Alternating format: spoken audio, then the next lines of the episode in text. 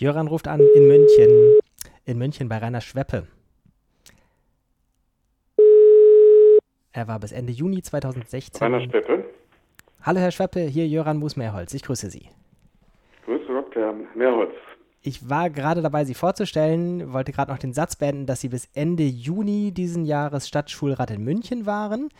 Ähm, ich habe gelesen, es ist der größte kommunale Schulträger. Ist das überhaupt, äh, habe ich das richtig behalten? Ja, das ist richtig. Die Stadt München hat eigene Schulen mit eigenen Lehrern. Ja. Und und äh, das war jetzt die, die Vorfrage. Die eigentliche Frage in diesem Interview lautet: Was ist das Münchner Lernhauskonzept? Ja, ja, die beantworte ich sehr gerne, Herr äh, Mehrholz. Äh, das Münchner Lernhauskonzept äh, ist ein Konzept, das eine pädagogische, eine organisatorische und eine architektonische Bedeutung hat. Man baut Schulen sozusagen so, dass die Schulen, die großen Schulen dann aufgeteilt sind in kleine Einheiten. Was meine ich damit? Eine große Schule ist normalerweise so strukturiert, dass man einfach sagt, bei einer vierzügigen Grundschule, das sind dann 16 Klassen, das sind die Nebenräume und so weiter. Äh, und es gibt gar keine Unterordnung sozusagen in diesem, in diesem normalen Konzept. Das Münchner Lernhaus sagt jetzt, aus der großen Schule machen wir kleine Schulen. Und diese kleinen Schulen sind die sogenannten Lernhäuser, die, selbst, die relativ selbstständig in der großen Schule arbeiten. Um am Beispiel Grundschule zu bleiben, eine vierzügige Grundschule hätte damit vier Lernhäuser und in jedem dieser Lernhäuser, das sich zusammensetzt aus den Klassen äh, jetzt 1a, 2a, 3a, 4a, 5a, 5a nicht, also in Berlin wären es sogar 6a, äh, also 1, 1a, 2a, 3a, 4a. In, in, normalerweise bei der vierjährigen Grundschule wäre ein Lernhaus.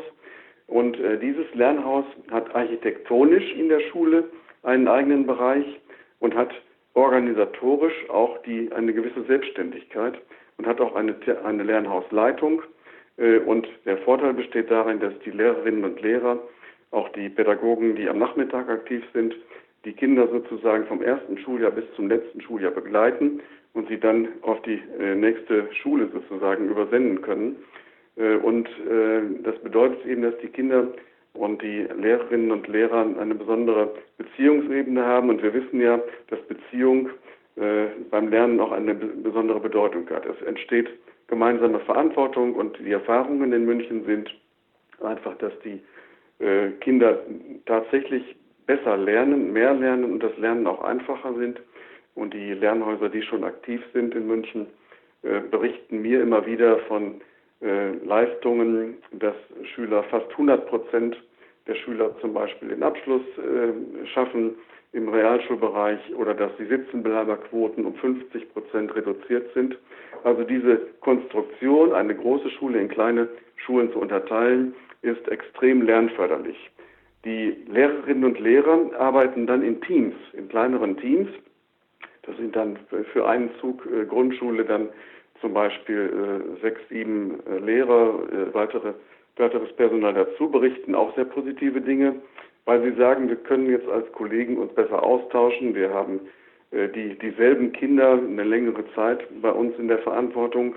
Wir können Kollegen auch stützen, wenn mal das erforderlich ist und wir helfen uns einfach gegenseitig viel intensiver weiter, als wenn wir nur in einem riesen Kollegium säßen.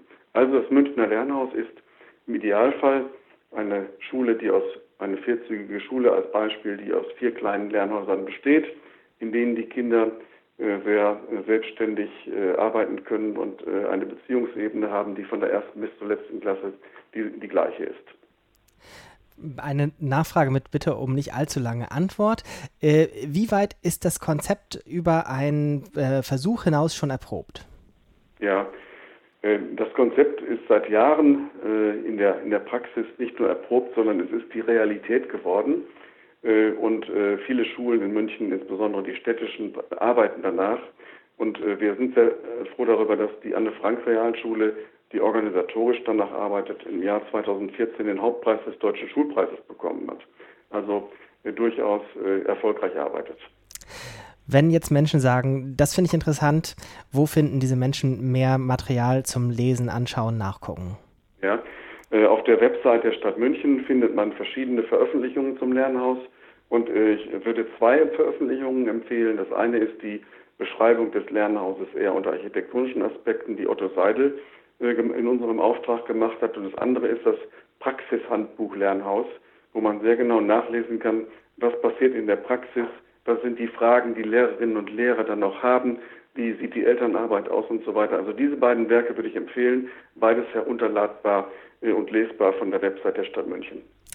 Das verlinken wir auch bei diesem Beitrag. Ganz, ganz herzlichen Dank für das Gespräch, für die Antworten, Herr Schweppe, und alles Gute für Ihre weiteren Aktivitäten. Ja, herzlichen Dank. Wiederhören. Bis bald. Tschüss.